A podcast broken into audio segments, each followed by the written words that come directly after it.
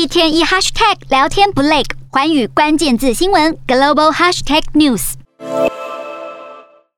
受严格的防疫政策打击，香港百业萧条，连老字号的香港十大名牌也挺不住了。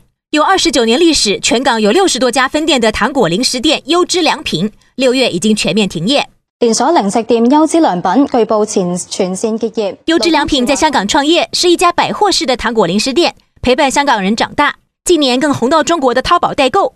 优质良品近年来十分仰赖中国自由行旅客以及中国的代购业者，在疫情之下，陆客几乎没了。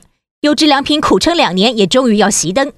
另外，在船上营运多年的香港知名餐厅珍宝海鲜舫，六月就要驶离香港。多部香港电影都曾经在珍宝海鲜舫取景。而就在海鲜舫要结业的五月底，位在另一条船上连接着海鲜舫的厨房突然渗水翻覆，预告着一个时代的结束。此外，还有九龙的半岛酒店在疫情下受到冲击。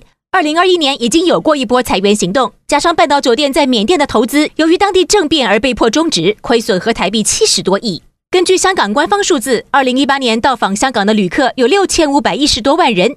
然而，二零二零年初疫情爆发后，旅客人数大跌百分之九十三，只剩下三百五十六万。二零二一年全年更只剩下九万多名旅客。今年头四个月只有一万六千多旅客，比去年同期表现更差。由于中国游客占了到访香港游客的七成以上。除非北京当局和港府都放宽防疫措施，否则东方之珠也实在难以发光发亮。